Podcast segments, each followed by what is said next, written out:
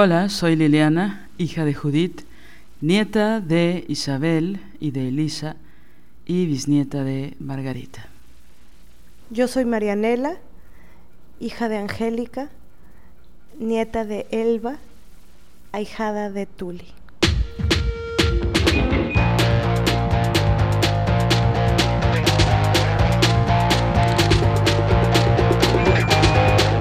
Estás escuchando Las Desobedientes, Podcast feminista. Nosotras somos Marianela Villa. y Liliana Papalotti. Síguenos en nuestras redes. Estamos en Twitter como arroba MX Desobedientes En Facebook como Las Desobedientes. y en Instagram como arroba Las Desobedientes. Escúchanos.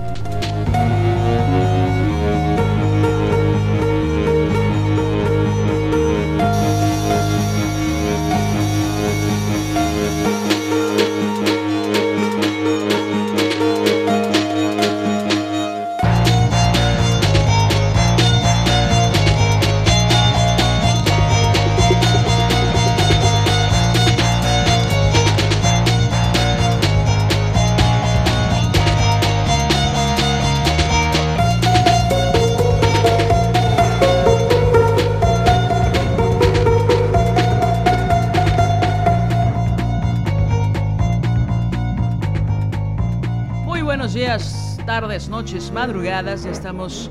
Muy buenas existencias, muy buenas dudas, insomnes. ¿Cómo están? ¿Cómo están? Ya estamos en un episodio más de Las Desobedientes.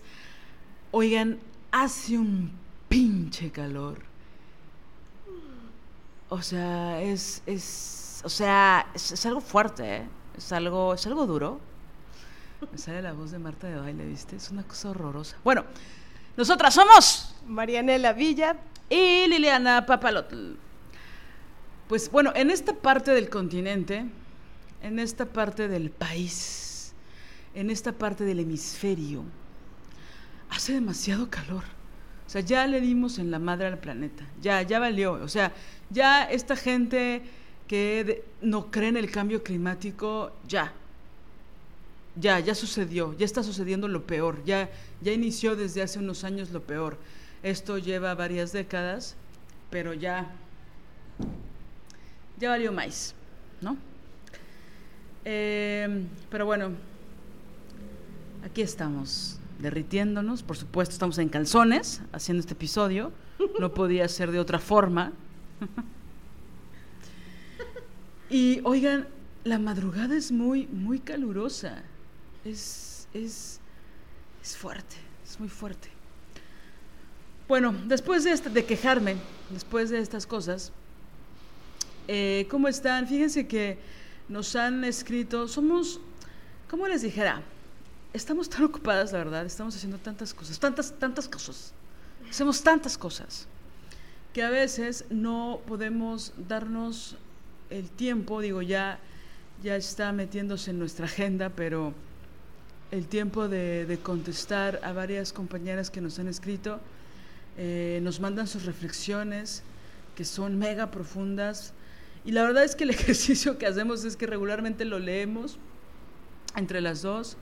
O Mar- Marianela me dice, oye, lee esto, te voy a leer esto que nos escribieron, o yo, yo Mané, que te quiero leer esto que nos acaban de escribir, ¿no? Y lo leemos. Y a veces lo contestamos, la verdad es que a veces no, pero no es porque no nos interese o no sea mega profundo o no sea de nuestro interés para nada, pero la verdad es que eh, luego pasa que son varios mensajes y la verdad es que a veces no nos da la vida contestarlos todos, ¿no? Pero vamos a ir de a poco, de a poco. Hola Olga, ¿cómo estás? Bueno, vamos a ir de a poco, de a poco, y vamos a ir contestando, ¿no? Entonces, este... Hola Nayeli, ¿cómo estás? No, entonces, bueno, vamos de a poco, ¿no? Pero quiero mandar un saludo a, a las compañeras de, de Torreón, o como ellas dicen, de Torreón, Coahuila, del norte. A mí me encanta que nos escriban del norte del país. Es una cosa... Porque ya una cuando la escuchan en el, en la escuchan, ¿viste? Empiezo a hablar así, la escuchan en el norte. Pues ya una es famosa, ¿no? Ya una, ya cuando escuchan en el norte es maravilloso. Bueno, sí, varias compañeras nos están escribiendo desde Torreón, Coahuila. Entonces, pues bueno, les queremos mandar muchos, muchos saludos, muchísimas gracias. Y aunque no es del norte, pero aunque viste cómo soy, aunque no es del norte, bueno, es del norte dependiendo de dónde estés. Pero desde Guadalajara, Jalisco, Giselle, Giselle que nos escribió, que nos mandó unas reflexiones muy cabronas, muy maravillosas del episodio pasado, del episodio anterior, de por qué chingados no nos defienden. Ella nos manda unas reflexiones muy, muy chingonas que nos dejaron pensando bastante tiempo, Giselle. Muchísimas gracias. Y ella nos escucha desde, desde, desde la tierra tapatía, ¿no? desde las tortas ahogadas, desde el tequila. ¿no? muchas gracias, Giselle, por escribirnos y por compartirnos tanto. Ella ya decretó que nos va a conocer nosotras complementamos ese decreto, ojalá que nos conozcamos pronto. Cuando inicie la gira desobediente, ¿no? Sería maravilloso ir por toda la República haciendo el podcast con varias compañeras. Miren, nos pueden mandar a nuestro correo desobedientesguerrilla.gmail.com los boletos de avión y nosotras vamos, ¿eh? A donde sea. O sea, tú dime rana y yo vuelo a donde sea. Está desatada Lili hoy. La cocaína es mala, amigas. No la consuman. Bueno. Ah, no es cierto, estoy bromeando. Es que es el calor. Hay que entrar, hay que entrar con Tokio. Eh, y también, bueno, por supuesto, saludos a, al gran estado de Sonora, que también muchas compañeras nos escuchan de allá. Muchísimas gracias. Y también de Mérida, nos escribieron recientemente, de Mérida, Yucatán.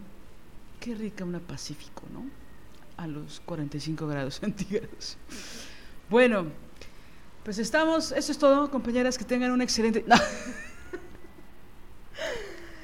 Sí, también eh, en particular a, Olga y a Nayeli eh, nos escribieron eh, unas cartas muy bellas, muy profundas, que, que, nos interesa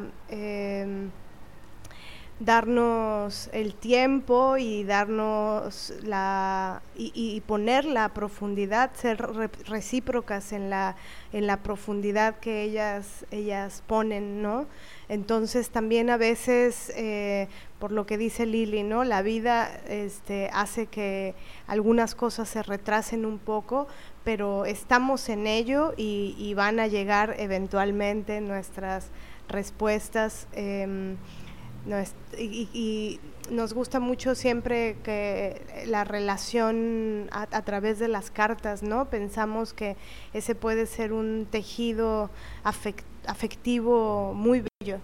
Y, bueno, estamos en ello, Olga y Nayeli. Eh, pronto recibirán algo en sus correos electrónicos. Y con los demás mensajes también, ahí vamos, ahí vamos. Luego también pensamos que es como una especie de... Mm, de mm, eh, a mí me pasa mucho con el WhatsApp, ¿no? Cuando me preguntan cómo estás, creo que ya lo había, lo había dicho, ¿no? En algún episodio, cuando me preguntan cómo estás, no me gusta como responder tan así, ¿no? Sino darme tiempo y a veces me, me, me, me, dejo varios días sin contestar hasta que finalmente me siento a contestar como me gusta o a mandar un audio, ¿no? Como me gusta para responder. Pero, pero bueno, poco a poco es como, y también pienso que es como cambiar la inmediatez de estos tiempos, ¿no? Antes cuando se enviaba una carta, por cómo era, las, eh, era esperar a que la carta llegara hasta el otro lugar y luego, bueno, se recibía, se leía y bueno, se esperaba un tiempo, luego se volvía a escribir y se regresaba, ¿no? Se, volvía a mandar de regreso una carta. Y, pienso que también tiene que ver con eso, ¿no? Como que la inmediatez de de que puedes eh, comunicarte ipso facto.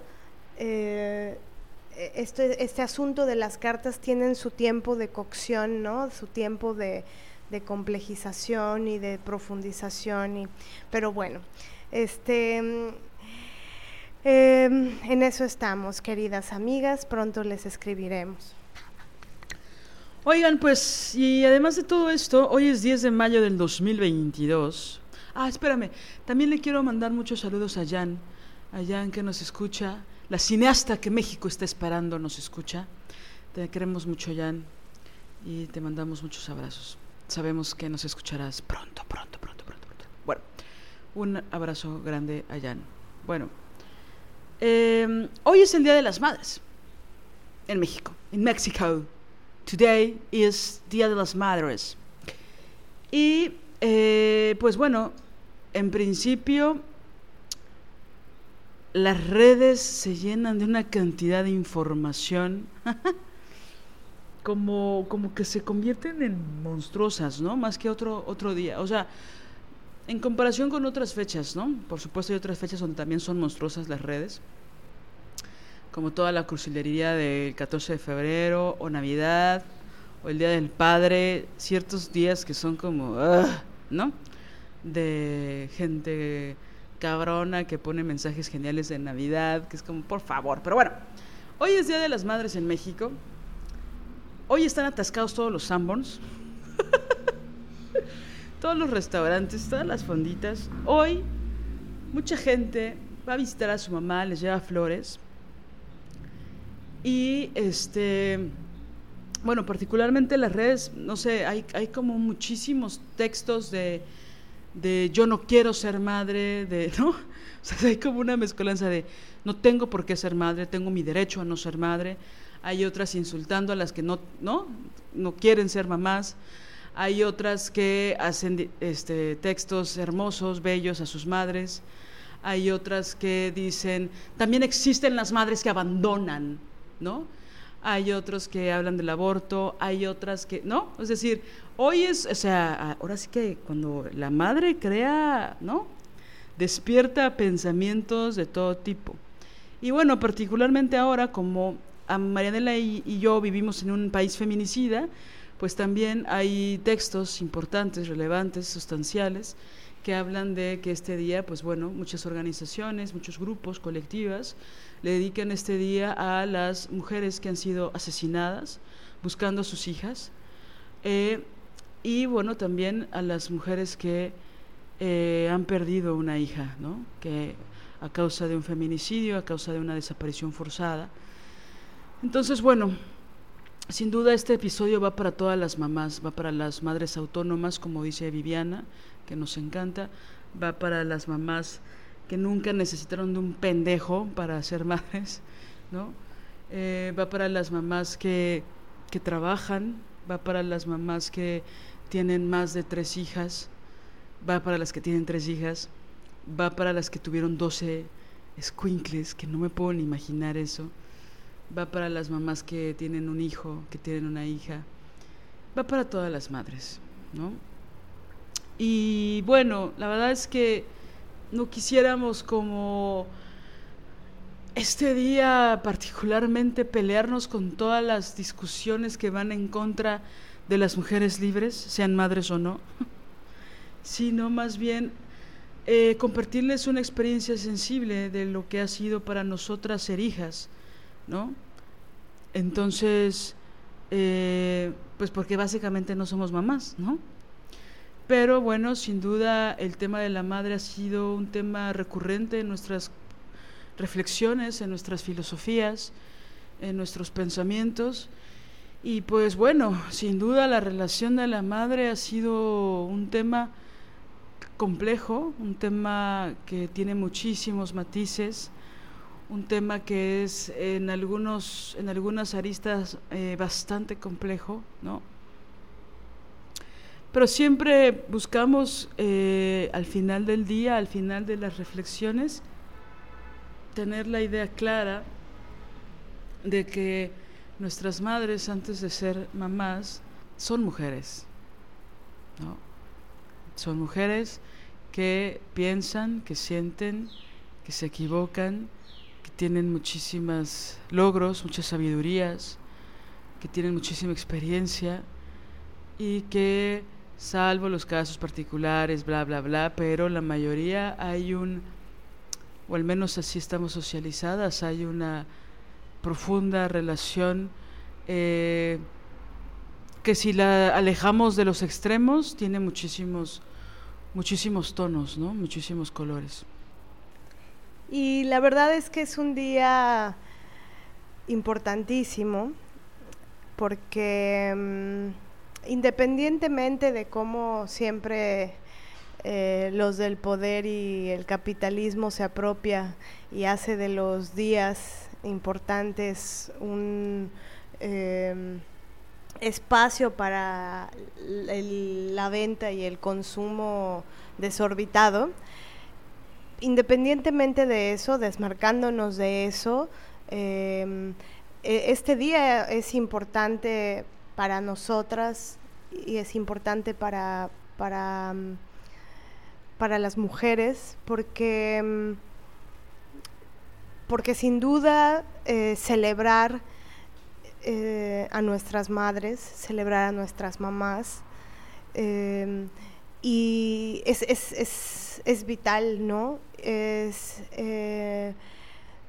pienso que es un día eh, muy sensible porque, porque es importante reconocer y es importante visibilizar y es importante agradecer que nos hayan dado la vida. No podríamos estar hablando hoy aquí si la mamá de Liliana y mi mamá eh, no nos hubieran dado la vida. Y no solamente eh, la vida, ¿no? sino el, el, transcurrir, en el transcurrir del tiempo, eh, nos han ayudado, nos han permitido conocer el mundo, ¿no? Nos dieron la palabra, nos enseñaron la palabra, eh, nos enseñaron a hablar. Y, eso es maravilloso, eh, por medio de, su mirada, por medio de las palabras que ellas atesoran, nos enseñaron también su, mundo interno, ¿no? Nos enseñaron eh, cómo mirar también hay algo con respecto a la mirada. Ellas nos enseñan, y bueno, y ahí empieza la particularidad de cada una, ¿no? Lo de lo que cada em, mamá le transmite a su hija, la transmisión que, ellas nos dan, que nos heredan, ¿no? Em, de sus saberes, de sus conocimientos. Eh, yo, por ejemplo, le agradezco profundamente a mi mamá que me haya enseñado lo que es la ternura en el sentido complejo y profundísimo de esa palabra, ¿no? Ella em, me dice siempre que la, la ternura la hace llorar profundamente, ¿no? Cuando se siente ternura, cuando se siente, ella dice algo hermoso, que la ternura es un sentimiento de origen cósmico, ¿no? Y, algo que me impacta de ella profundamente es verla sentir ternura, ¿no? Es verla como, su mirada eh, se expande y, y verla enternecerse por las cosas importantes de la vida. El otro día, por ejemplo, eh, fuimos al Seguro Social y había un viejito eh, que estaba, era como acomodador, ¿no? De, te ayuda a estacionarte y, te, va dando, em, pues, indicaciones, ¿no? De cómo hacer para que te estaciones y así y era un viejito, muy, muy viejecito, y, y ella se bajó del auto, le, agradeció y, bueno, le, le, pagó, ¿no? Eh, por su trabajo.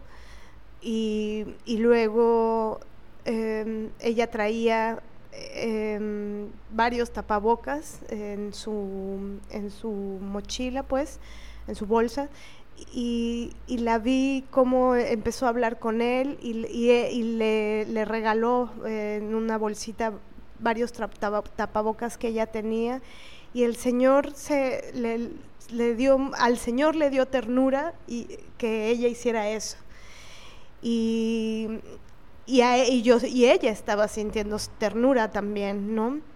y el Señor le dijo, este, estos, estos los voy a, los voy, lo voy, lo voy a usar el lunes, ¿no? Era un viernes, entonces dijo, este lo voy a usar el lunes. Y me conmovió mucho escucharla, ¿no? Me conmovió mucho verla y verlo a él y ver ese instante. Y me acuerdo que, que quise como capturar el momento, ¿no? Que no se me olvidara y cerré los ojos y los abrí con el y para ver la imagen, ver lo que lo bello que estaba sucediendo y capturarlo en mi memoria. Y lo digo hoy para capturarlo nuevamente aquí que quede registro. Y eso eso que hizo ella y el Señor aparte se quedó es muy fuerte porque muchas veces las personas que trabajan eh, pues en la calle no reciben buenos tratos, ¿no? No reciben actos de, ternura o de generosidad o de... Y, y él, él sintió algo especial. Y bueno, fue bello y, creo que eso que hizo ella es algo que ha hecho constantemente a lo largo de mi vida, ¿no? A lo largo de mi vida la, he visto hacer acciones que no tienen ningún fin eh, eh, ¿no? Que no tienen ningún fin de tomarse una selfie haciendo un buen acto, sino ella siempre los grandes buenos actos que hace los hace en anonimato, ¿no? Desde como desde el anonimato, no, no, no quiere ningún tipo de reflector ni aplauso por eso. Y eso es, me parece brutalmente bello. Fíjate que ahorita que estás contando esta anécdota me hiciste recordar una anécdota muy bella eh, de ella, de tu mamá, de Angélica, que yo no la viví con ella, pero me la contó, que es bastante reciente y que me hace ahorita se las voy a compartir, pero que me hace pensar en un nuevo concepto que tal vez no hemos apalabrado aquí, digo, las que nos escuchan igual corríjanme, pero algo que he aprendido de tu mamá particularmente es la ternura política. ¿No? ¿A qué voy con esto?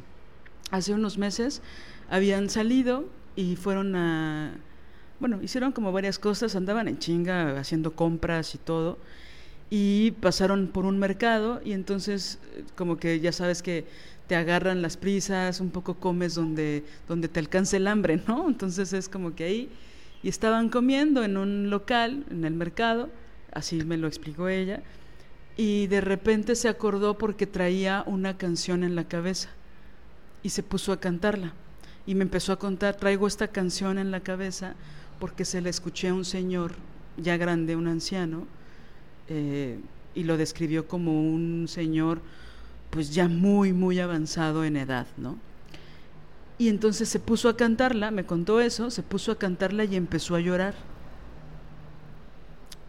Y entonces es, es fuerte, ¿no? O, bueno, es, es, es chistoso, más bien, cómo una relaciona las cosas con respecto a esa experiencia. En mi familia, cuando una mujer llora cantando, es porque se está acordando de algo, ¿no? Se está acordando de un amor pasado, se está acordando de una persona, se está acordando de, un pasado que fue mejor, se está, ¿no? O sea, es fuerte. O sea, he visto a mi madre llorar cantando, he visto, vi a mi abuela llorar cantando, ¿no? Entonces, cuando ella se puso a llorar, yo dije, ay, ¿no? O sea, por supuesto para mí fue como, ay, ah, ah", ¿no? Y le iba a dar consuelo, creo que en ese momento tú llegaste y, yo le pregunté, ¿por qué lloras? ¿No? Así como, ¿por qué estás llorando? ¿No? Esperando como una memoria de, este, de con qué relacionaba la canción. Y me dijo, lloro por la pobreza. Y yo, ¿Mm? ¿ok? ¿Cómo? Sí, era un señor bastante vulnerable en la calle. Este, yo le di un billete, pero lloro por la injusticia. Y mientras la seguía cantando,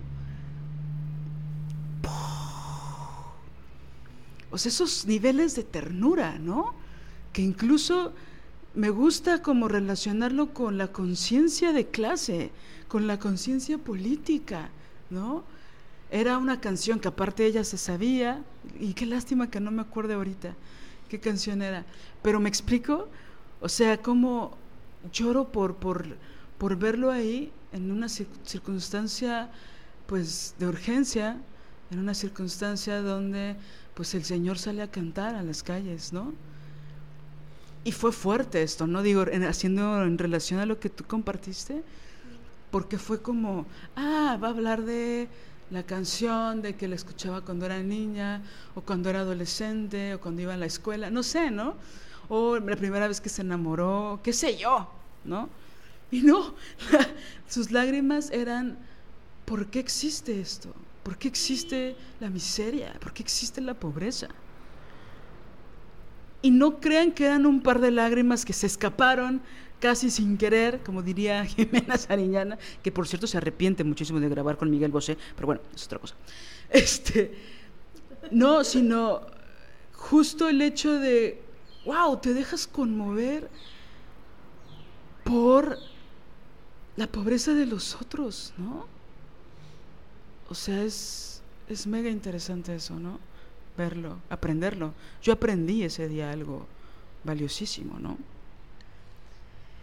Sí, y que no es una actitud em, asistencialista, ¿no? O, y, tampoco es eh, una sensiblería de... No, no, de verdad es que tendrían que verlo, espero que con nuestras palabras podamos transmitirlo. Yo creo que sí, ¿no?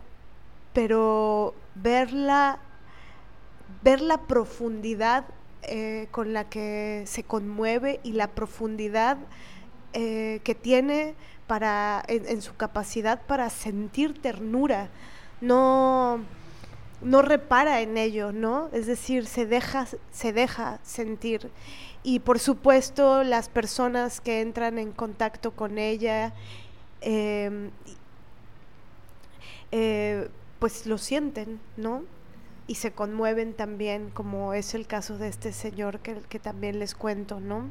Y así como estos dos ejemplos, eh, y por ejemplo, qué lindo que, que, que, tú tengas este recuerdo de ella, ¿no? Eh, así como estos ejemplos, ha, ha, pasado a lo largo de toda mi vida que la veo hacer eso y es una gran enseñanza, es un saber, es, eh, es un heredarnos eh, esa capacidad y la ternura es una palabra que, ha estado tan presente en mi vida gracias a ella.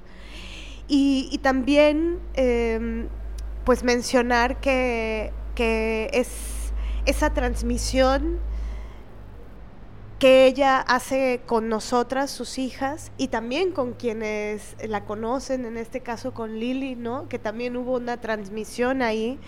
Eh, también eh, viene y proviene de la transmisión que mi abuelita Elba le hizo a, mi madre, a mi mamá, y que mi abuelita nos hizo a nosotras, sus nietas.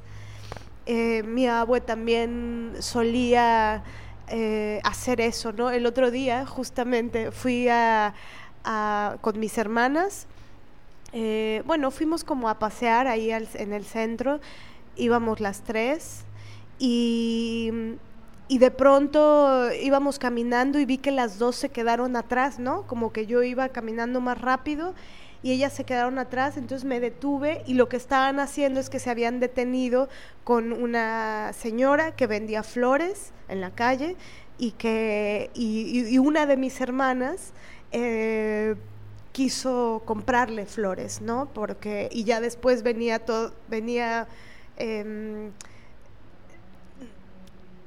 sensible, pues no dijo nada, pero la vi en sus ojos, en su, ¿no? Venía sensible por haber visto a la señora, habló con ella. Y luego ese mismo día, ya cuando regresamos del paseo, este la, la, otra de mis hermanas se, se, detuvo con un señor que vendía chocolates y lo mismo, ¿no? Entonces me conmovió mucho ver a mis hermanas hacer esto y, pude ver también aquí, y, una de ellas dijo, mi abuelita, eh, mi hermana más chiquita cuando se acercó, dijo, mi abuelita siempre... Eh, eh, trataba de darle algo a los a las señoras o a los señores grandes que veían en la calle, ¿no? Entonces pienso que, que, hay algo con respecto a esta, esta transmisión que mi abuelo hizo a mi mamá, mi mamá a nosotras, que, mm, que es conmovedora, pero es, es profunda y creo que sí es política, ¿no? Tiene que ver con esto. La, por eso me gusta disociar la ternura de la sensiblería, ¿no?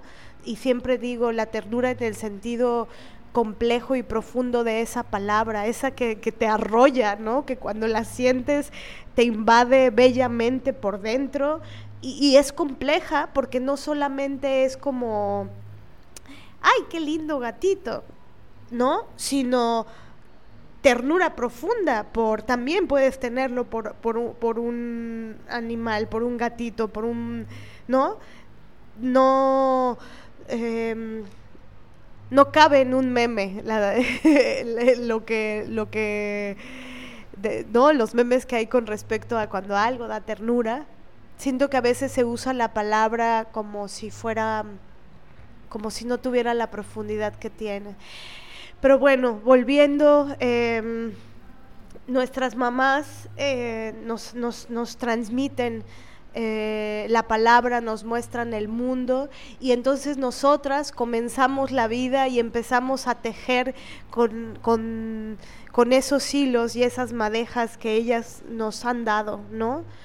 Y, es muy fuerte y bello como a partir de esa transmisión y cuando cuando digo esto no no cuando digo em, hay, veces que, quienes están contigo eh, me refiero a quien hace esta transmisión materna, ¿no? Como bien nos lo dijo nuestra maestra Andrea Franulik, que eh, a veces esa transmisión, em, ese vínculo materno también se puede eh, tener con otras mujeres de la vida. Por ejemplo, en mi caso yo tengo una madrina, ¿no? Que yo la conocí cuando tenía 10 años. No, no, no, cuando tenía 8 años. Em, la conocí y y mi mamá y ella se empezaron a ser muy, muy, muy amigas. Eh, mi madrina comenzó a vivir en, en, nuestra casa y desde mis ocho años hasta eh, mis 39 años eh, ha sido no solamente parte de la familia, sino ha sido otro vínculo materno que tenemos con ella y también ella nos ha transmitido eh, saberes y nos ha cuidado, nos ha enseñado eh, lo que es cuidar, ¿no? Cuidar en el sentido profundo y bello de esa palabra. Eh, ha acompañado el vínculo que tiene con mi mamá.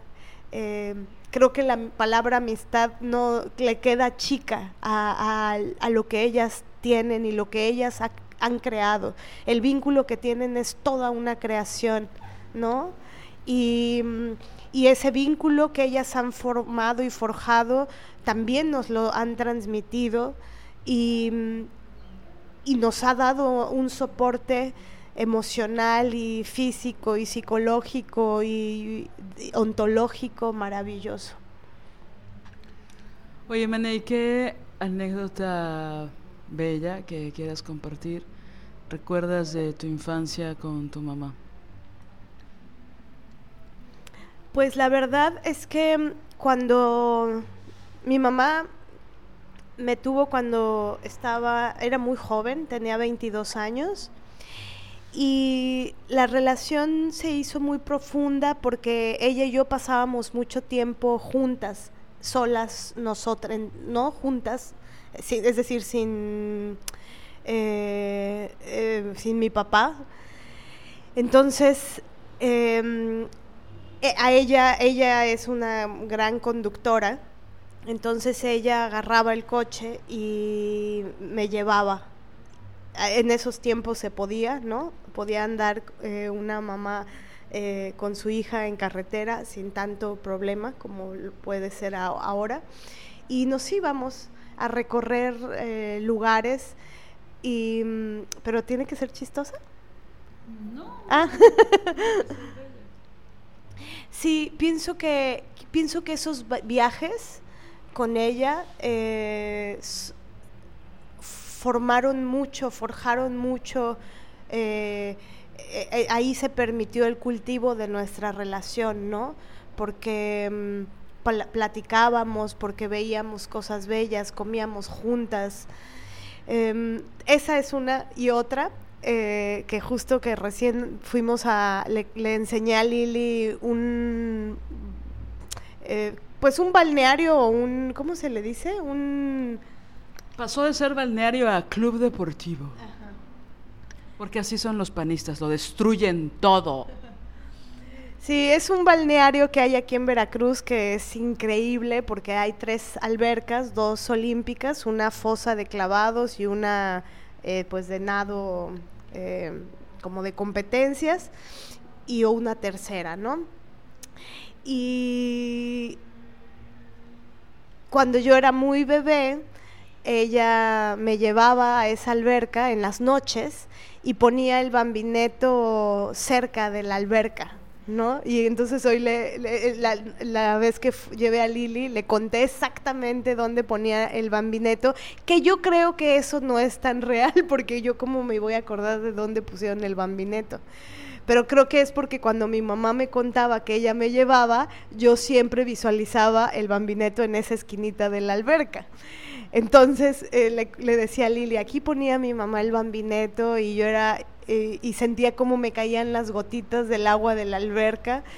Y, en esa alberca fue muy chido porque, mm, eh, bueno, desde bebé yo la veía nadar o me llevaban a la alberca, este, eventualmente me metían, ¿no? Y aprendí a nadar muy chiquitita, como a los cuatro años. Y y, después, bueno, como íbamos en las noches, siempre que sales de nadar, este, tienes un hambre feroz, ¿no? Entonces, este, mm, me cuenta mi mamá que cuando salíamos, que yo tenía como unos dos años ya, este, veía foquitos, ¿no? Eh, como era de noche, veía foquitos prendidos y le, y le empezaba a decir, Cato, Cato, Cato y eso era que cuando yo veía foquitos sabía que ahí vendían tacos.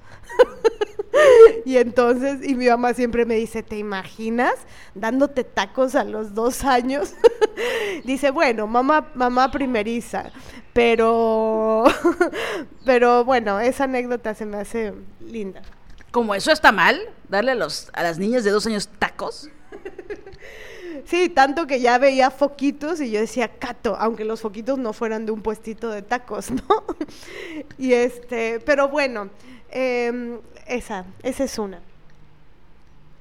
Yo tuve el recuerdo de una anécdota que amo con mi mamá, que tiene que ver con que ella es muy musical, así lo voy a decir, es muy musical. y eh, la, música siempre tiene que estar presente en todo momento en su vida, ¿no? Eh, particularmente cuando está en la casa. Y recuerdo que vivíamos en un departamento que era muy pequeñito, eh, pero tenía una, una, un cuarto que era muy grande, ¿no? Entonces ahí estaba la cama de mis papás y los, los muebles y, ¿no? Mi, mi, cuna estaba ahí, que después era de estas cunas que se hacían cama, ¿no? Entonces yo saltaba de mi cama a la cama de ellos, ¿no? Y había un ropero y que arriba tenían un tocadiscos con unas bocinotas, ¿no? De esas, cuando hacían bien las cosas. Y entonces mi mamá ponía discos, se ponía a cantar conmigo. Y ella pues hacía las labores, ¿no? Como domésticas y los trastes o hacía algo así, ¿no? Y tengo muchos recuerdos de tener tres, cuatro años y estar saltando y estar cantando con ella, ¿no? Particularmente eran canciones de los Beatles, ¿no? Entonces, esa parte de mi vida sí la tengo como sonorizada totalmente por los Beatles, ¿no?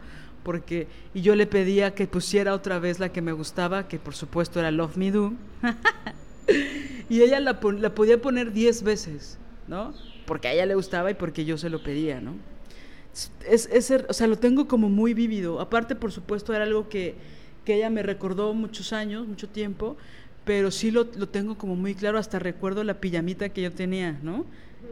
Entonces, este, recuerdo como esas cosas que, que era una forma de estar juntas contentas, ¿no? De estar alegres, de, de cantar. Aparte, la ciencia explica que cuando cantas sacas muchísimos químicos, ¿no? Serotonina, sacas químicos que te hacen sentir rico, que te hacen sentir bien, ¿no?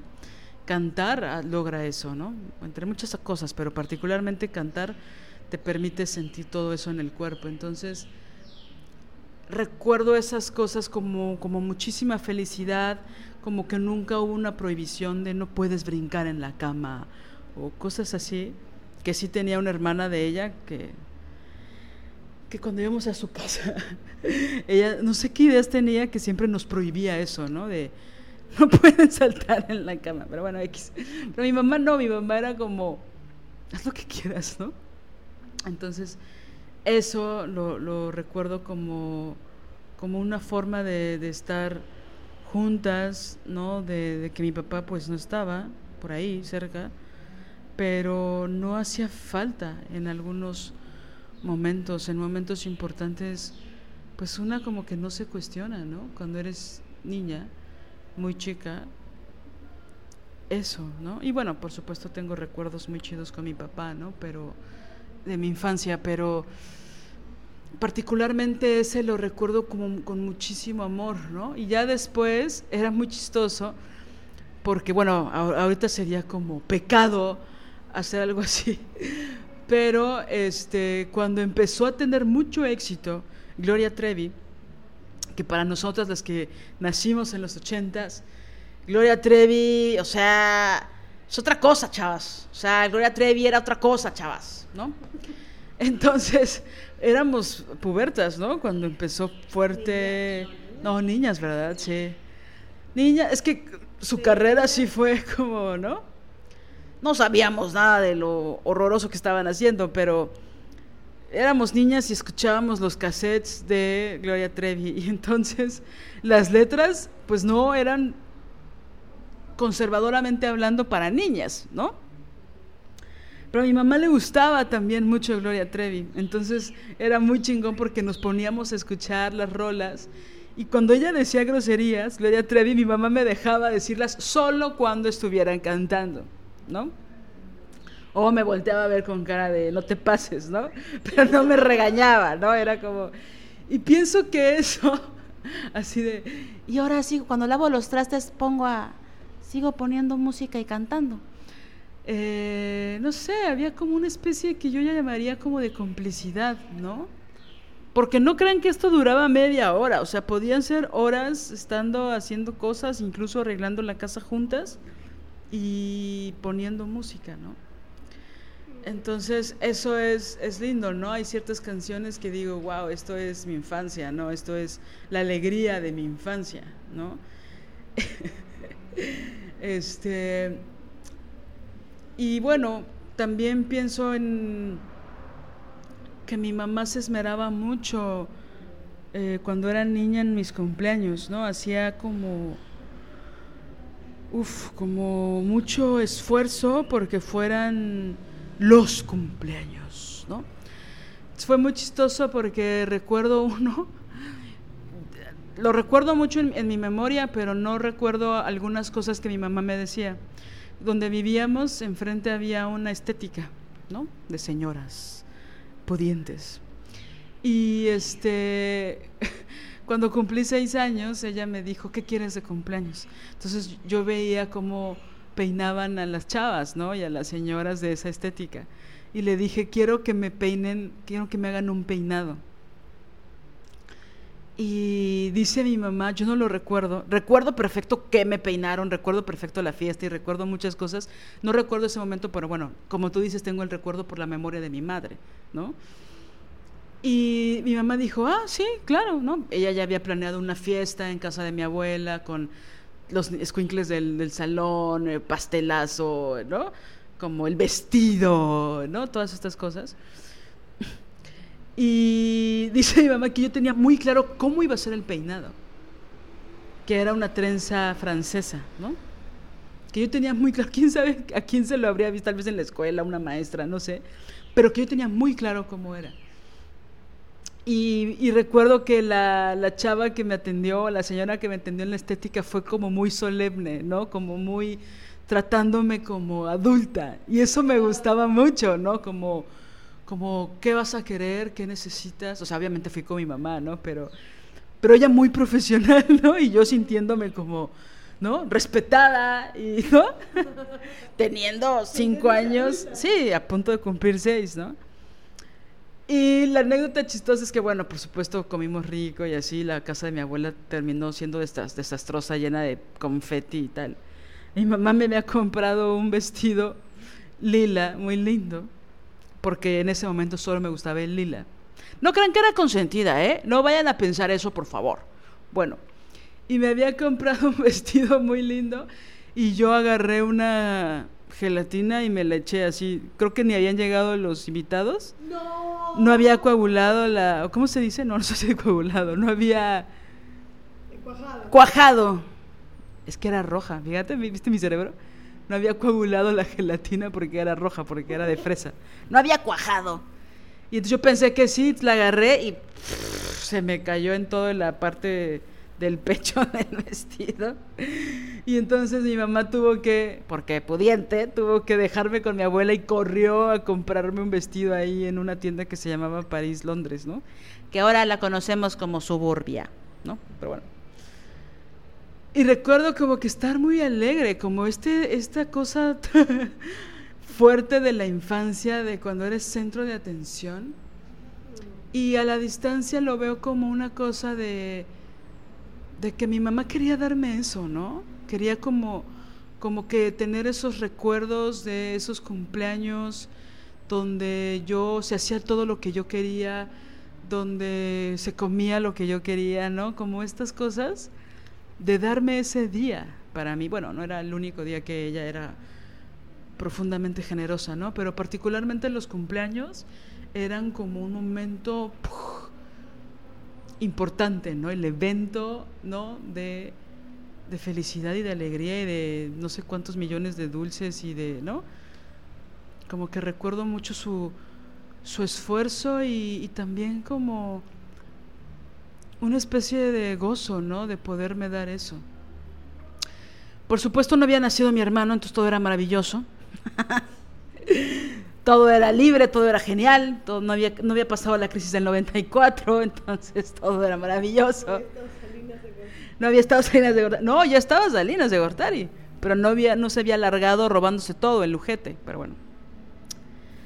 Entonces, como que ese tipo de cosas que, que también te van construyendo, ¿no? Que se empiezan a hacer como... Es una forma, tal vez, si quieres, muy capitalista, pero es una forma de sentirse amada, ¿no?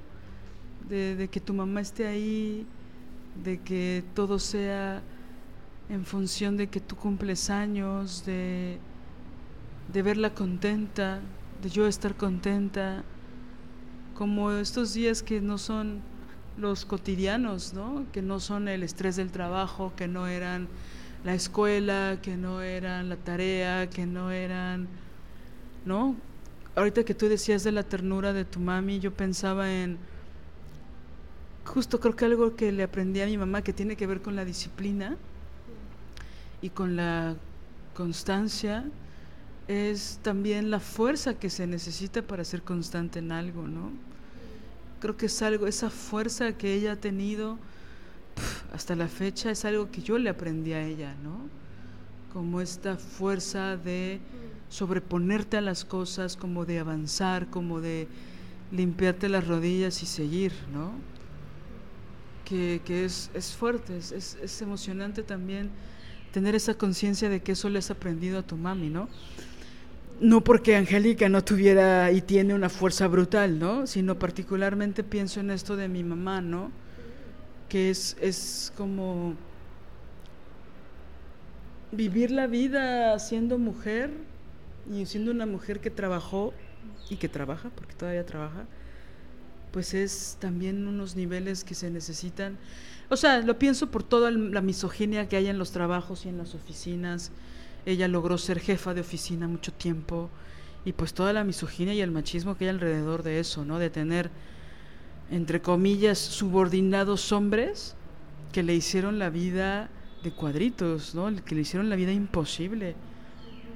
Y sobreponerse a eso y y aprender a ser líder en la marcha, ¿no?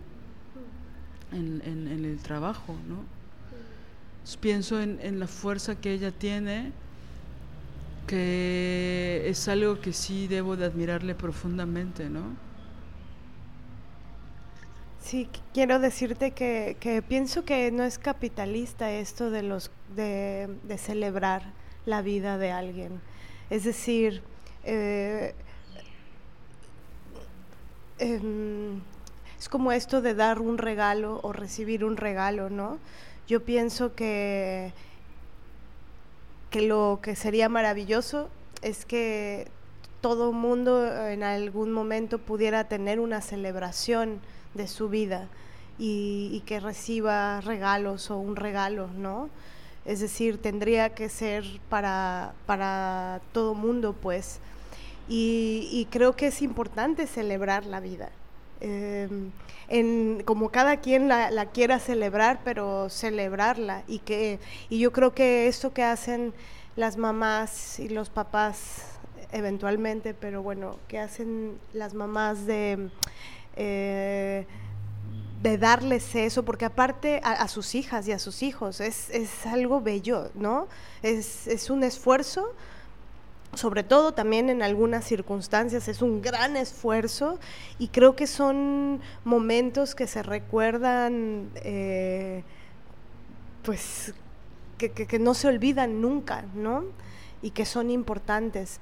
Yo cuando veo a las niñas, cuando veo a mis hermanas, cuando había mis hermanas en sus festejos de cumpleaños o cuando veo a mi ahijada en los festejos que le hace su mami este, o su abuela, veo cómo les brillan los ojos de alegría y todas las niñas y los niños deberían tener eso, ¿no?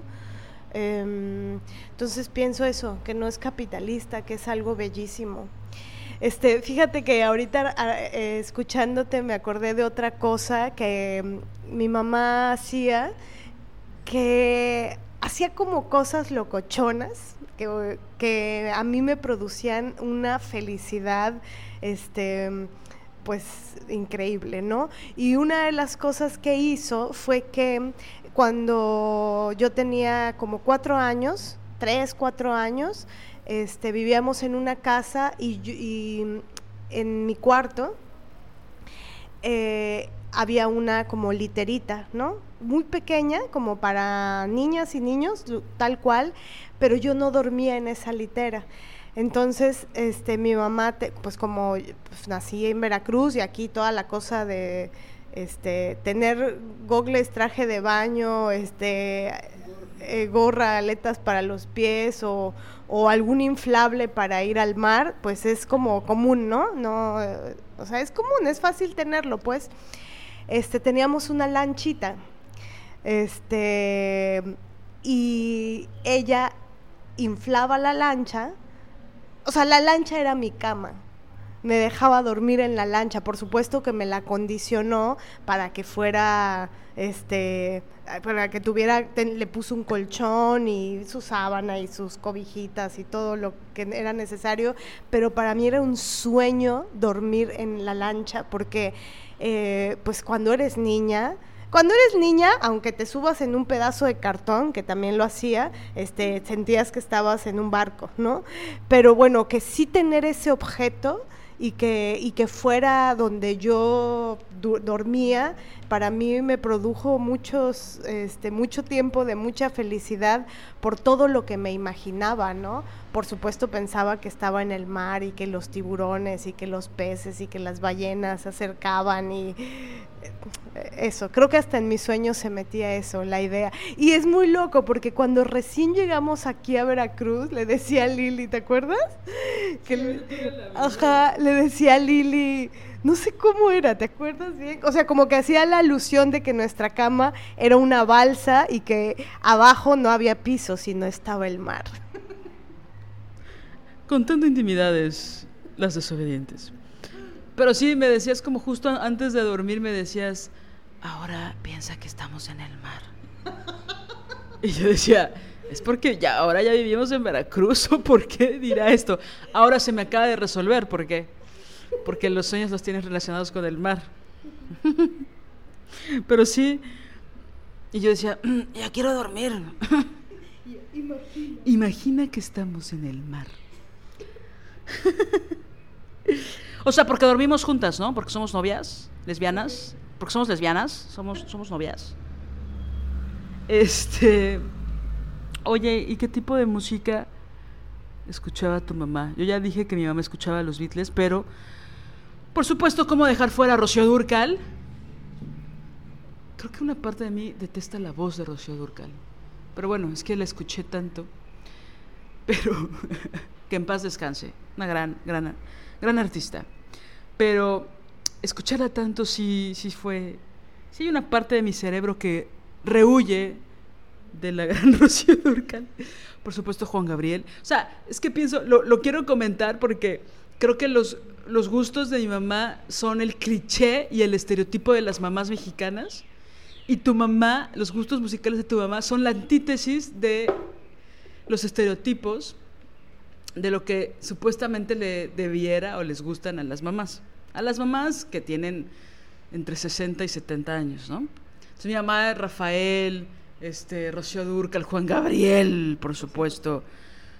a ella no le gustaba José José, pero bueno, por supuesto José José es parte del estereotipo, ¿no? Amanda Miguel, ahora que estábamos, que pasamos por un, por un restaurante. Él me dijo que me amaba y no era verdad. Él me mintió no me amaba. Todo eso, que nos lo sabemos de memoria, por supuesto era parte del de la discoteca que se escuchaba en mi casa. Y no sé, Estela Núñez, este, no sé, señoras de ese tipo, ¿no? Amanda Miguel es como, ah, Lupita D'Alessio, ¿no? O sea, estas mujeres que ahora ha, habido mucha mofa que que me da risa de de que ponen discos para lavar los trastes o discos para, para, para trapear y que ponen todas estas mujeres, ¿no? Este, pero, y bueno, que yo escuché, por supuesto, toda mi infancia y también escuchaba los Doors y también escuchaba otras cosas que a mi mamá le gustaban. Pero particularmente Rafael, Juan Gabriel, Rocío Durcal, había una cosa ahí, ¡ay! Una cosa ahí bastante obsesiva, lo voy a decir así. Eh, boleros también le, gusta escuchar. ¿A tu mamá qué, qué, qué, música escuchabas en tu infancia, Mané? Bueno, de la música que ella, de la música ligera, digamos, eh, no, de la música ligera y que tengo recuerdos maravillosos, este, amaba a Miguel Bosé, amaba, eh, yo amaba a Miguel Bosé, pero porque ella lo escuchaba. Y ella, mi, primer disco que me compró en la vida fue un disco de, la, de Flans y amo a Flans. Si ven que luego en las historias ponemos Flans es porque amamos a Flans. Bueno, Lili no. Perdón, ¿Qué? A ver, no. A ver, les voy a explicar algo. Odio a Flans. No, no es cierto. No odio a Flans, pero escucho una y ya. Ya, pero son maravillosos. No. Bueno, yo amo a Flans y este y si puedo estar enfurecida por algo y si o triste y melancólica, pero me ponen a Flans y toda la vida se vuelve alegre y maravillosa. Este, pero pero bueno, por eso digo que esos eran los gustos ligeros, que ella compraba algo, un cassette de Miguel Bosé o de Flans y a mí me fascinaban. Ah, ¿sabes qué también me ponía? Alaska y Dinarama. ¿Dónde error sin solución? Y este mm, amaba Alaska y Dinarama. Pero la música que más profundamente escuchaba mi mamá era trova. Entonces yo crecí, pues, porque socióloga, porque la UNAM, porque las marchas, porque este eh, bueno, todo el, el bagaje de las revoluciones. Y la trova es lo que ha acompañado a muchas de estas revoluciones. Y por supuesto escuchaba a Silvio Rodríguez, a Pablo Milanés, a Joan, Man- Joan Manuel Serrat. Em, creo que eh, detestaba la música en inglés, así que nunca escuchamos música en inglés. Y después, eh, o sea, creo que la, la base, o sea, todo mi bagaje emocional de mi infancia está relacionado con, con la trova, ¿no? Para mí es súper importante y significativa. Oye, abusando de tu confianza, maestra Villa, y porque están pasando las nieves, este. ¿Podrías contarnos la anécdota de Pablo Milanés? Cuando vino a Veracruz. Ah, sí. Espera. ¡Una de limón! La de limón es la peor. Aquí tienes que pedir de. A ver, te explico cómo es en Veracruz, mane. Aquí tienes que pedir la de coco. No, O de mango. O de mamey. O de guanábana. O de nanche. O de cacahuate. O de guanábana. Este. De jaibo, jibo. Jobo. de jaiba, dice. Nieve de jaiba. Me da una nieve de jaiba. Este. mm, Ay, ya. Cuando, cuando hagamos nuestro primer festival de teatro lésbico eh, rebelde y desobediente eh, aquí en, en Veracruz, las vamos a llevar a, tomar, a comer nieves del Güero Güera, que es un lugar aquí en Veracruz, que seguro las que han venido a Veracruz lo conocen. Este, pero bueno, es un lugar de, de nieves que, que afuera siempre te están diciendo güero, güero, güero, güero, güero, güero, güero, güero, güero, güero, güero. Y literal se llaman güero güero. Así tú ves el anuncio y se llaman así. Ven que yo soy chilanga, ¿no? Ven que los chilangos siempre son agrandados, ¿no? Viste que son como porteños. Hola, Marian, ¿cómo estás? Bueno. Entonces, No molestes a Marian. Marian odia a los porteños muy fuerte. No, oye, no. No, no, no, en serio. ¿Cómo sabes de qué Mariana estoy hablando? Este, bueno, vi- viste que son bien agrandados también los chilangos, ¿no? Y aquí no existe la cultura del helado porque pues leche con calor, pues no. Pero este sí existe la cultura de las nieves. Y yo pensaba que las nieves no eran tan buenas. Porque ya saben que es una porquería, la mentalidad chilanga es una porquería.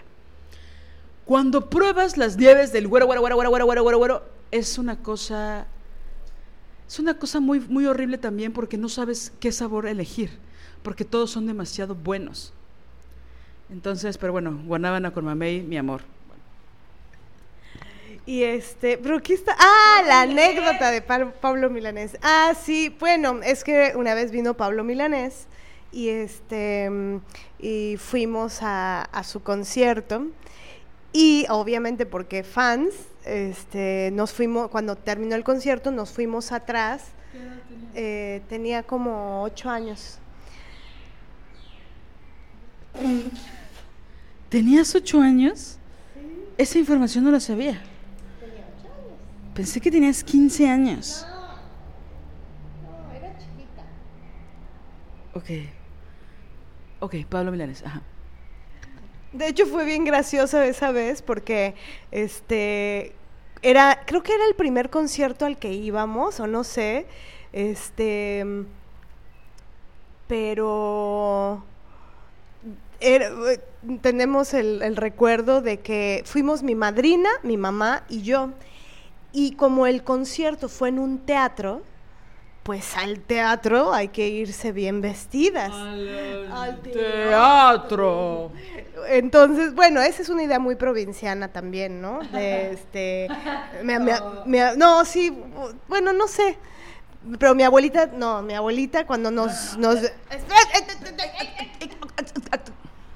mi abuelita nos decía, no, no, no, no se pueden ir todas chamagosas, tienen que irse bien vestiditas al teatro y como íbamos a un concierto, bueno, nos fuimos en perifolladas, todavía me acuerdo, mi suéter era un suéter color pistache que tenía como, porque hacía frío ese día, tenía como eh, de esta bisutería de que son como, como cristalitos y perlas y no sé qué este, como ochentas. Ochentas, ochentas, ochentas. Este, entonces mi suéter color pistache con vestido. Bueno, y también mi madrina y mi mamá. ¿Fuiste con suéter en Veracruz? Sí, es que hacía frío, hacía norte. Bueno, el chiste es que nos fuimos así súper guapas, emperifolladísimas y ta, ta, ta, pero se nos olvidó el pequeño detalle de que pues estaba la banda que había ido a ver a Pablo Milanés, pues no, o sea, todos iban así con sus camisetotas, nos sentíamos tan fuera del lugar y luego, tiempo después, fuimos a un concierto de, de Miguel Bosé y dijimos, ay, ya no vamos a hacer el ridículo como la vez pasada, ya sé. Y entonces nos fuimos literal en pantalón de mezclilla y camisetota, todo mundo, porque esto ya no era en el teatro, era en un... en el, sí, no sé, en uno de conciertos que hay aquí. Este, y toda la gente iba en perifollada y mi mamá, mi madrina y yo en, en, tenis y, jeans. Pero bueno, la cosa es que este, como fans de Pablo Milanés, al final del concierto nos fuimos atrás del teatro porque queríamos verlo y queríamos saludarlo y darle besos y así. Y este, y él, em, no tengo su historial de machín de Pablo Milanés. No, pero seguro. Pero bueno, en ese momento no pensábamos en eso. ¿No has oído la canción del amor de mi vida? ¡Ay, sí! ¿De qué me hablas? Tiene una frase altamente machista ahí, bueno, varias, pero hay una que es como... ¿Qué gloria te tocó? ¿Qué ángel de amor? ¿Qué has renacido? Cuando me vi partir, pensé, pensé que no tendrías vida. Cuando me vi partir, pensé que no tendrías vida. Sí, sí, machín. Pero bueno, en ese tiempo, este, en ese tiempo no pensábamos en eso. El chiste es que lo amábamos, lo adorábamos y él salió en su camioneta y llevaba este, a unos como eh, pues gente que lo cuidaba ahí del staff este y que estaban como muy rudos en no se le acerquen no como cuidándolo mucho muy cabrón y él se molestó mucho porque habíamos mucha gente afuera de la camioneta o sea bueno obviamente, este, está, mucha gente queriendo saludarlo, queriendo ver, y estos chavos, este, o señores, todos cubanos, todo su staff eran pues cubanos, y mm, Pablo se enojó y con un chingo de fuerza abrió el de estas camionetas que son puertas grandotas que giras, este, abrió la, la puerta de la camioneta y se bajó, ¿no? Este, y, sí hizo una expresión y les dijo como, quiero saludarlos, quiero estar aquí, ¿no? Y entonces empezó a tomarse fotos con todo el mundo, a dar autógrafos, este, todo el mundo ahí colgándosele al cuello, literal, así. Y entonces estuvimos ahí, pero no nos bastó eso. Y entonces, como mi mamá, muy buena conductora, este, bueno, ya se despidió, se subió a la camioneta y que nos dice a mi madrina y a mí, vamos a seguirlo. y entonces siguió la camioneta y este y ya la camioneta se metió al estacionamiento del hotel y, pensamos, bueno, de seguro van a cenar, ¿no? Tiene que cenar, pues después de un concierto. El chiste es que nos estacionamos por ahí y nos metimos al restaurante del hotelazo ese en el que se estaba hospedando. Y aparte, como íbamos en perifolladas, quedaba perfecto. y entonces nos sentamos una mes, en una mesita, pedimos algo de cenar, este, y que, y que llega él con una una chava y otros dos chavos. Este, y se sentaron en una mesa y ya, y nosotros pues toda la cena viéndolo y así de, ahí está, no nos habíamos acercado, no nos le acercamos ni nada, pero cuando terminó de cenar, él se paró y nosotras lo interceptamos de, hola, te vimos en el concierto, muchas felicidades. Y entonces volvimos a platicar con él, hasta nos contó anécdotas, nos tomamos foto, este, y eso. Pero fue toda una aventura, la verdad, para una niña de 8 años, que su mamá se fue y siguió al artista. Y a Pablo Milanés, que siempre parece que ha tenido como 60 años, ¿no? así lo veías Ay, pues así. Ay, perdón, no sabía que era tu tío, mané. Oye, pues sí.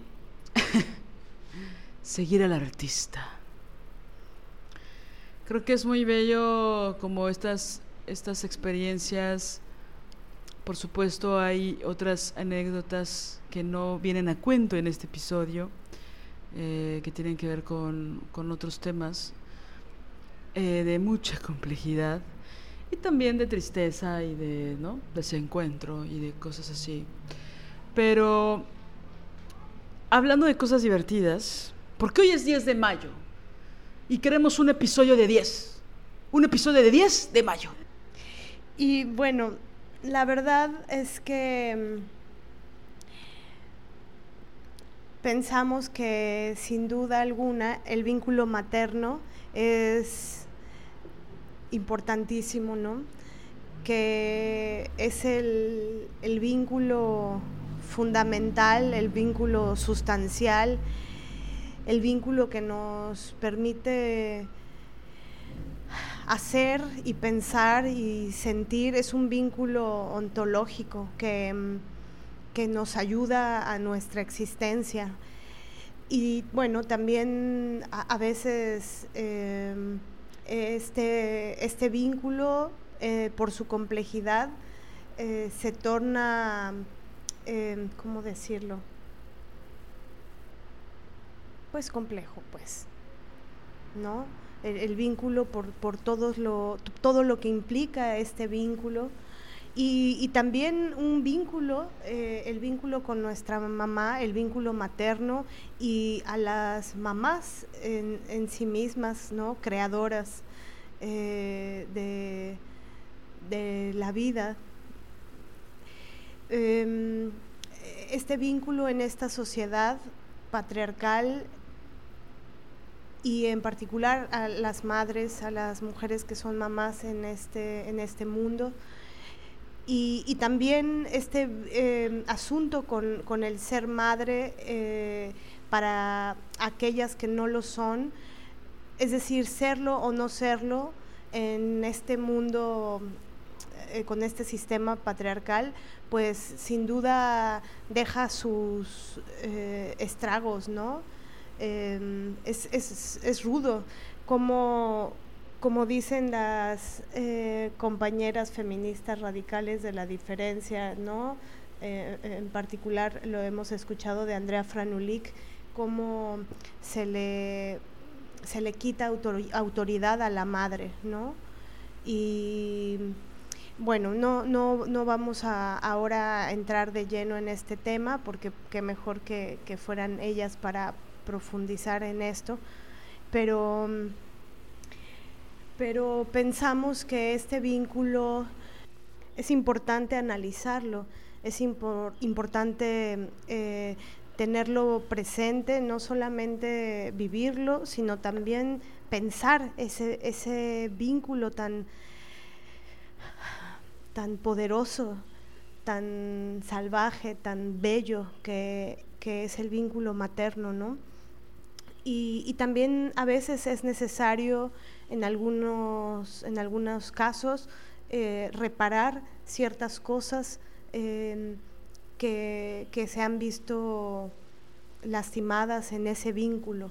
Es importante reparar el vínculo y, y porque bueno, la relación justo con, nuestra madre, con nuestra creadora, eh, ella como, como, autora de, nuestra, de nuestro ser, em,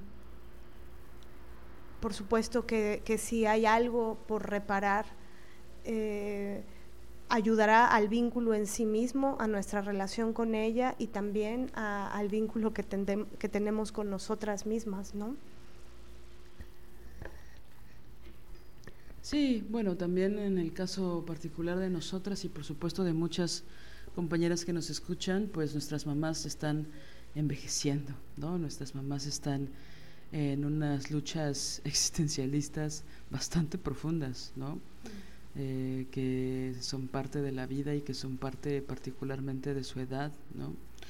Entonces ver esas reflexiones, ver esas heridas también, eh, ver cómo están envejeciendo y cómo, al menos en el caso de mi madre, cómo se resiste profundamente a envejecer, ¿no? Em, después de tantos años de, de, toda esta fuerza que les decía y también de esta energía, ¿no? De no parar, no parar, no parar. Entonces, em, pienso que hay que, pues sí, tener mucha más ternura con ellas y mucha más conciencia de quiénes son, ¿no? Para, para no seguir construyendo las distancias y el conflicto, ¿no? Claro, un poco es, estamos hablando de la capa de la capa de la capa, ¿no? Pero... ¿eh? Como de la capa, de la capa Sí, o sea, como una... la punta del iceberg, ¿no? O sea, estas relaciones son tan profundas, son, son tan complejas que están llenas de muchísimas cosas que se han construido, ¿no? Entonces, eh, pienso en eso, ¿no? En, ahorita que hablabas de cómo vemos el mundo a través de ellas, ¿no? O sea, nuestro primer contacto con el mundo fue a partir de ellas, ¿no? Cuando nacimos, eh, pensábamos, a las que tuvimos la suerte de que nos amamantaran, pensábamos que éramos lo mismo, que éramos parte de nuestra madre, ¿no? Entonces, desde eso hasta todos los primeros años de vida, pues una construye a partir de lo que la mamá desea, ¿no? De lo que la mamá, de los gustos de su mamá, de los dolores de su mamá, de las cosas que no le gustan a su mamá, ¿no? y también de lo que quieren para nosotras, ¿no? Entonces, yo todavía pienso que tengo, bueno, no lo pienso, sé que tengo, por ejemplo, muchos gustos de cosas que no son en mi cotidiano. Eh, bueno, quiero hablar particularmente de esas que no son tan comunes, que yo he ido construyendo, que son absolutamente eh, gustos o preferencias de mi mamá, ¿no? O decisiones de mi mamá y que luego se frivoliza con eso, ¿no? De que una se convierte en la propia madre, ¿no? Eh, pienso que en algún sentido, ojalá, ¿no? Ojalá que en algunas cosas yo pudiera alcanzar lo que mi madre ha logrado, ¿no? Pero pienso también en cómo hay muchas cosas que sí, incluso, no sé si te pasa, que hay cosas que no has probado, pero como a tu mamá no le gustaba, y esto puede ser tremendamente frívolo, tremendamente complejo, ¿no? Y tremendamente inconsciente también, como algunas cosas ni las has probado, pero como tu mamá siempre mostró rechazo tal vez por su propia madre o por su propia abuela, ¿no? O por su propia experiencia, sin duda, eh, nosotros ya las rechazamos, ¿no? Entonces, eso, ¿no? Pienso, por ejemplo, en el asunto del comer, al menos en mi caso, eh, la, comida, el cómo se come, el qué es lo que gusta cuando, cuando comemos. O sea, tenemos un, o sea, yo tengo unos gustos eh, que le aprendí a ella, ¿no? Unas formas, unas peculiaridades de cosas que nos fascinan y es por... Y, no solo en eso, sino también en el cómo disfrutamos eso. Cómo hay, hay un placer muy especial eh, de ella con relación a la comida, aparte que es, tiene eh, doctorado en en el arte del cocinar, ¿no? Cocina este, muy maravillosamente. Ya Lili le, ha tocado, le tocó probar. Y, y, bueno, y es esto, ¿no? Como ese placer, ese hedonismo con respecto a la comida es algo que, que tengo también de ella, ¿no? Sí, por decir alguna de las cosas, ¿no? Que son, que son también parte de de compartir, ¿no? La comida es un momento hermoso para compartir, ¿no? Para también es una una posibilidad de profundizar en muchas cosas, ¿no? De hablar del pasado en el sentido del aprendizaje, ¿no? De contar anécdotas, de, de ahorrarnos cosas, ¿no? Entonces, sí, pienso eso, ¿no? Que muchas veces las relaciones con las mamás em, por ahí van fluyendo con, con, respecto a lo que somos, ¿no? O a lo que vamos construyendo en la relación que formamos con ellas, ¿no? Entonces hay, hay ciertos placeres o hay ciertas... Em, lo pienso mucho como en las selvas, ¿no? Cuando tú sabes que vas aprendiendo de, de aprendizaje oral, de boca en boca, que hay ciertas cosas que no puedes probar, ¿no? Hay ciertas cosas que hacen daño, hay ciertas cosas que son venenosas, hay ciertas cosas, ¿no? Y que las mamás, parte de la lengua materna tiene que ver con eso, ¿no? Con cómo empiezas a probar el mundo, ¿no? A partir de los ojos y de la piel y de la voz y de todo de tu madre, ¿no? Entonces es, es, es fuerte. También pienso que es importante en algún momento, eh, de forma muy simbólica, cortar ¿no? El cordón umbilical, ¿no? Eh, la, autonomía emocional con respecto a las mamás, pienso que es importante, ¿no? Pienso que es importante formularla, hacerla consciente. También pienso que hay es una forma de quitarles carga a las propias madres, ¿no? Haciendo, buscando esta autonomía emocional donde pues una ya no va corriendo como a los cuatro años eh, cuando alguien te pegó, ¿no? O alguien te quitó la pelota, o alguien te quitó tu paleta, o, o alguien hizo algo que no te gustó y te quieres ir, ¿no? Pienso que esa, esa necesidad que muchas veces nos da, que el otro día hablábamos, ¿no? Como eh, le contaba a Marianela que hace unos años yo estaba en una tristeza muy profunda y pues ya estaba, pues no quiero decir que tocando fondo, porque sí he tocado fondo otras veces, esa no era particularmente de tocar fondo, pero sí era una tristeza que recuerdo como muy melancólica y que un poco intuitivamente eh, fui a visitar a mi mamá para saludarla y ella estaba como en una atmósfera, como en un mood de mucha paz yo no me sentí con las ganas de contarle lo que me pasaba, un poco porque veía su paz y otro poco porque yo no quería volver a enunciar lo que me estaba pasando, pero lo que hice fue dormirme en su cama toda la tarde, ¿no? Entonces, híjole, nada más de pensar en el regocijo, en, el, en lo placentero que fue eso, fue una especie incluso, podría llamar de desahogo, ¿no? Como una especie de abrazo simbólico del vientre materno donde mi madre descansa, que aparte su colchón es una maldita nube, ¿no? Por cierto. Pero, híjole, ¿no? O sea, como que pareciera que, que eso me, me curó por ese día, me curó por esa noche, porque yo me dormí como cuatro horas, ¿no? En su cama. Entonces, como esas cosas, ¿no? Una vez es... Y que ya, ¿no? Pues tomamos un café y yo me fui a mi casa, ¿no? Pero Uf, ¿no? O sea, es decir, también ahí hay una especie de, de, de no ser obsesivas con los apegos maternos, pienso, ¿no? De, digo, no sé si esto es muy rudo para algunas que nos estén escuchando o para muchas, pero pienso que que si bien debe haber una relación pues sana, de buena comunicación, de muchísimo respeto, entrañable, tierna, ¿no? También pienso que parte de esa misma relación está conjugado con, con el hecho de tener una autonomía emocional, ¿no? con el hecho de tú tomar tus decisiones y que la última palabra de tus decisiones de tu vida las tomes tú, no en función de lo que tu mamá aprueba o desaprueba, ¿no? Por ejemplo. Mm. Entonces, pues nada, una deja de ser adolescente, ¿no? Y, y pienso en eso, ¿no?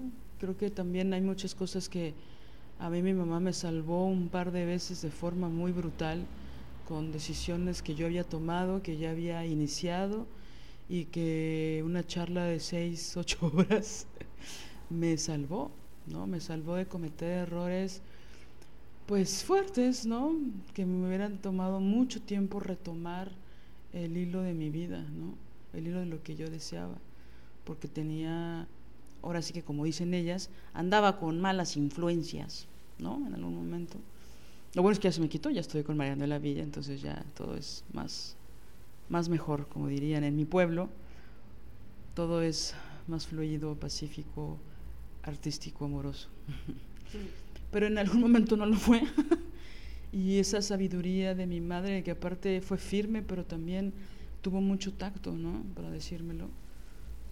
Eh, y que en su momento fue importante, ¿no? Y que tuvo la habilidad, tuvo la sensibilidad de decírmelo de tal forma que cayó en mí, o sea, que entró, ¿no? No fue, no fue como la adolescencia que también ocurrió muchas veces en la segunda, tercera y cuarta adolescencia, donde ella me decía cosas y yo hacía exactamente lo opuesto, ¿no? Freud, no, bueno, este, sino que tuvo las palabras, el tono, que yo lo sentía como un acto de amor más que de imposición, ¿no? Y eso también es bien rico, ¿no? Sentirlo de las mamás, ¿no? Y eso para en ese momento fue fundamental porque ya no hubo duda en mí, ¿no? por supuesto algo adentro de mí se estaba moviendo que no quería ir hacia allá, pero pues te gana la cuando tienes la la venda en los ojos o como yo le llamo la inercia de la vida sin cuestionar, pues uff, de repente su voz, su experiencia me me jaló hacia el hacia el camino que yo deseaba, ¿no? Entonces, sin duda, esas cosas han sido valiosas, sobre todo porque pienso que ese tipo de aprendizaje, ese tipo de sabiduría se reproduce, ¿no? Es decir, en tu propia vida y tal vez en el consejo a otras, ¿no? No es como que me salvó en ese momento y este nunca más volví a retomar ese aprendizaje para otros momentos. No, claro que sí.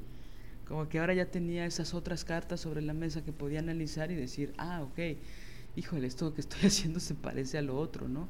O ya sé que para allá no es, entonces esta oferta no la voy a aceptar, por muy seductora que sea, ¿no? Por decir algo.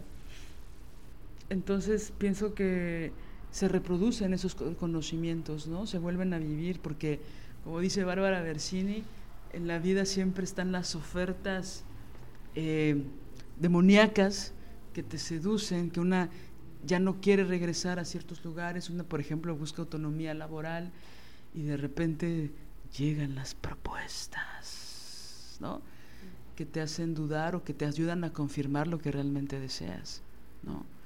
Entonces, bueno, creo que ese aprendizaje se va reproduciendo en muchos momentos y que por supuesto no fue el único. Entonces esos momentos de, sabiduría provenientes de, de la experiencia, de los años, de las madres pues son ultra valiosos. Em, sí, pienso que eh, esta mm, imagen de pues eh, emprender el vuelo, ¿no? Eh, lejos, lejos de casa, lejos de mamá. Por ejemplo, para mí emigrar al DF y e, esta primera separación con mi mamá fue súper ruda, ¿no? La verdad, sí, la, la, padecí algunos años, de hecho. Este, eh, aparte de que tengo una relación como muy pues, ¿cómo decirlo? Muy, muy pegadita, ¿no? Muy, muy, eh, muy honda, muy... Em, pues sí, em, muy fuerte con mi mamá, ¿no? Es una, una relación muy, pues eso, muy íntima y, y, y, la separación con ella, yo nunca había vivido fuera de, de, mi casa con ella, o sea, siempre había vivido con ella, ¿no? Hasta que me, me salí para migrar al DF. Y bueno, eso sí estuvo rudo, aunque también me, me ayudó a pues a emprender el vuelo, a emprender la vida, a, enfrentarme a un montón de cosas eh, sin ella, ¿no? Por supuesto, yo cuando era niña, yo corría también a niña y adolescente y también ya adulta, ¿no? Corría a sus brazos o a su voz a decirle, mamá, me pasó esto, me hicieron esto, este, me, me lastimaron aquí o allá, o, y ella siempre ha sido muy contundente en, su, en, su forma de defenderme, ¿no? A mis hermanas y a mí. Mm, pero también es cierto que una tiene que aprender a defenderse. Entonces esta autonomía de la que hablas, Lili, pues sí, sin duda es, es importante. Y que es fuerte porque también es importante que, que, el vínculo no esté plagado de culpa, ¿no? Eh, por ejemplo, a veces cuando una migra, a veces puedes tener cierta culpa por haber migrado. Y creo que es importante mitigar la culpa, porque la culpa nunca sirve, bueno, a, veces tiene su, su función, digamos, ¿no? Es decir, los tipos que jamás sienten culpa de nada tienen un pedote, ¿no? Y por eso provocan tanta problemática.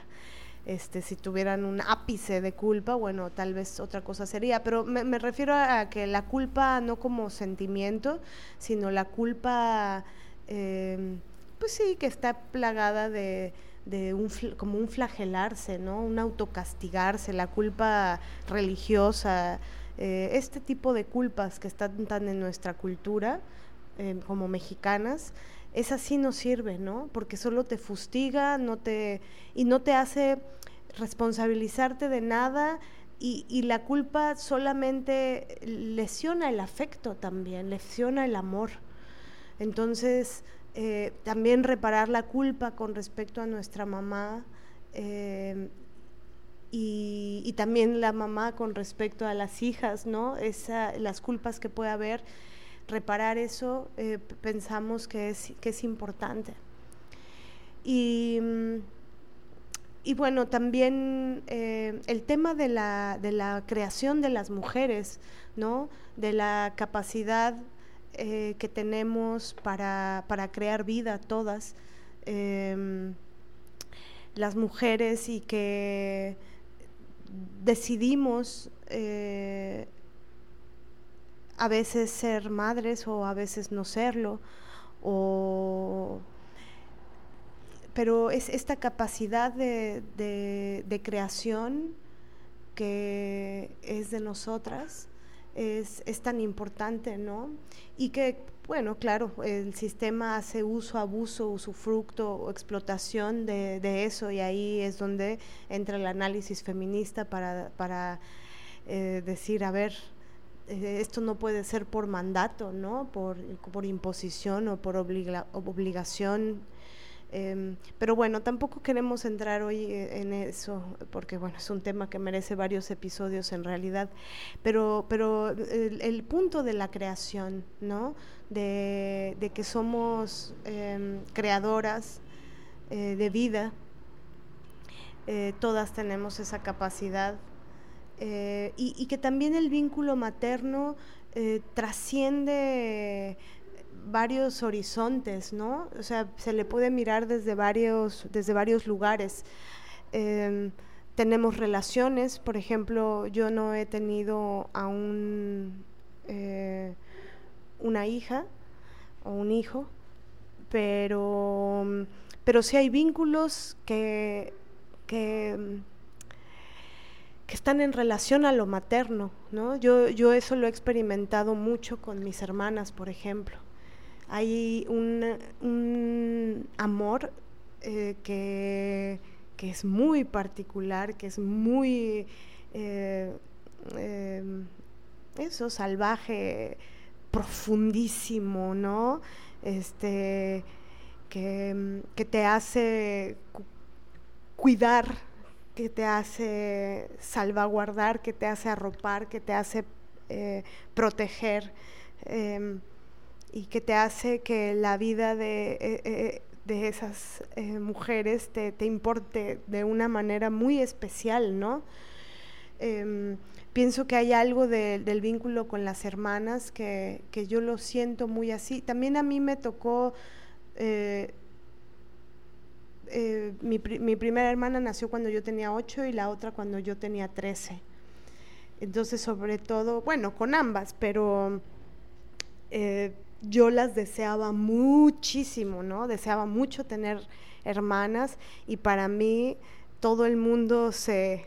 Eh, me olvidé del mundo cuando ellas nacieron, porque era un gran deseo que tenía, ¿no?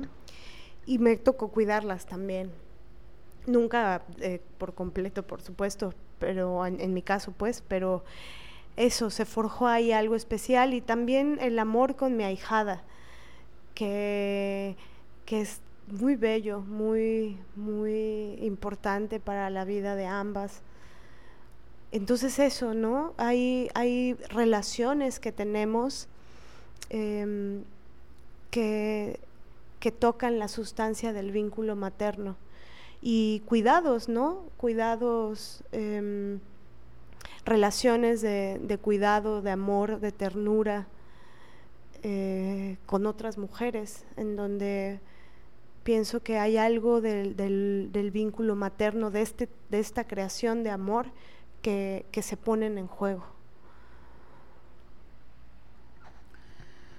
Bueno, pues con esto nos despedimos, agradecemos muchísimo su escucha, su estar. Cada vez eh, nos enteramos una y otra vez de forma maravillosa que siguen compartiendo nuestros podcasts. De repente hay chicas que nos dicen, oye, acabo de escuchar este podcast que publicamos hace 47 años y pues ya ni me acuerdo qué dijimos, pero seguramente algo muy maravilloso. No, ¿no, es cierto? no muchas gracias por, por escucharnos. Eh, como siempre lo decimos, sabemos que requiere muchísima garra y fuerza y valentía estar ahí escuchando mientras una lava los trastes o trapea estas maravillosas voces, voces, voces, voces. Eh, oye, por cierto, también, nada más ya para despedir, quiero mandar un saludo a Karime, que en algún momento fue eh, parte de, mi taller de escribir desde la rabia. Eh, espero que escuches este episodio, Karime, y quiero decirte que te mando un abrazo, te admiro muchísimo y no te olvides de escribir compañera. Y bueno, también decirles que estamos muy contentas porque ya vamos a la, a la, mitad, a la mitad de nuestro taller de cine eh, de desobediencia a la banda y la verdad es que ha sido un encuentro con varias compañeras, con muchas compañeras, este, muy emocionante, muy, muy profundo. Acabamos inspiradas de, sus palabras, de sus pensamientos, de toda la chamba que hacen para estar ahí, para compartir con todas nosotras. Entonces se crearon dos espacios, dos horarios distintos y pienso que en ambos horarios se han logrado cosas muy interesantes que son eh, pues que nos llenan, ¿no? que nos ponen retos, que, que nos emocionan mucho profundamente. Entonces, les agradecemos mucho. Vamos a ir viendo algunas compañeras. Eh, ¿Compañeras? ¿Quién, ¿Quién soy? ¿En quién me estoy convirtiendo? Algunas compañeras con A mayúscula, as. Bueno, ya. Sí, sí, sí quedó claro, ¿no? Algunas compañeras ya no alcanzaron cupo en estas ediciones, entonces, bueno, eh, por ahí eh, tendremos que organizar las fechas para sacar otros dos grupos pero estamos muy, muy, muy contentas, aprendemos muchísimo, eh, vemos mil cosas, imaginamos cosas que ni siquiera hubiéramos pensado, entonces les agradecemos muchísimo su estar, su confianza y eh, bueno, también decir que eh, va a haber un, un nuevo taller, es que la maestra ya me está dando indicaciones y joder, que no la entiendo. No.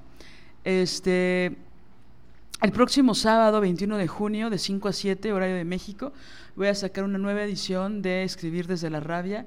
Entonces me gustaría muchísimo que quien no lo haya tomado se integre, se una. No es necesario ser escritora, no es necesario ser actriz, que son las preguntas que por ahí me, han surgido muchas veces o que no me han surgido, que me han hecho. Em, entonces, bueno, amigas, todas escribimos. Realmente solo hay que incendiar la madera húmeda que hay dentro de nosotras.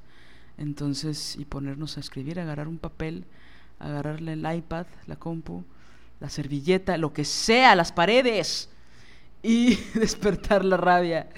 Son seis sesiones. Eh, vamos a ver muchos referentes de mujeres rabiosas para tomarlas como impulso, como inspiración, como punto de no retorno, como dice la gran Lidia Cacho. Entonces, bueno, las espero con mucha, mucha, muchas sonrisas y muchas ganas de, de leer sus textos. Muchas gracias, amigas, por, por escucharnos y bueno, nos vemos, nos escuchamos pronto. Besos y abrazos. Cuídense de los obedientes y solo por hoy, solo por hoy, solo por hoy, hagan un ejercicio de, de memoria, de memoria y alegría en relación a sus madres. Tal vez este día pueda ser mucho mejor. Cuídense muchísimo. Nos vemos. Chao, chao. Si deseas apoyar este proyecto, puedes hacerlo en nuestra cuenta de PayPal desobedientesguerrilla.gmail.com. Cualquier aportación es bienvenida. Música original de Alina Maldonado, diseño original de Ori Jane.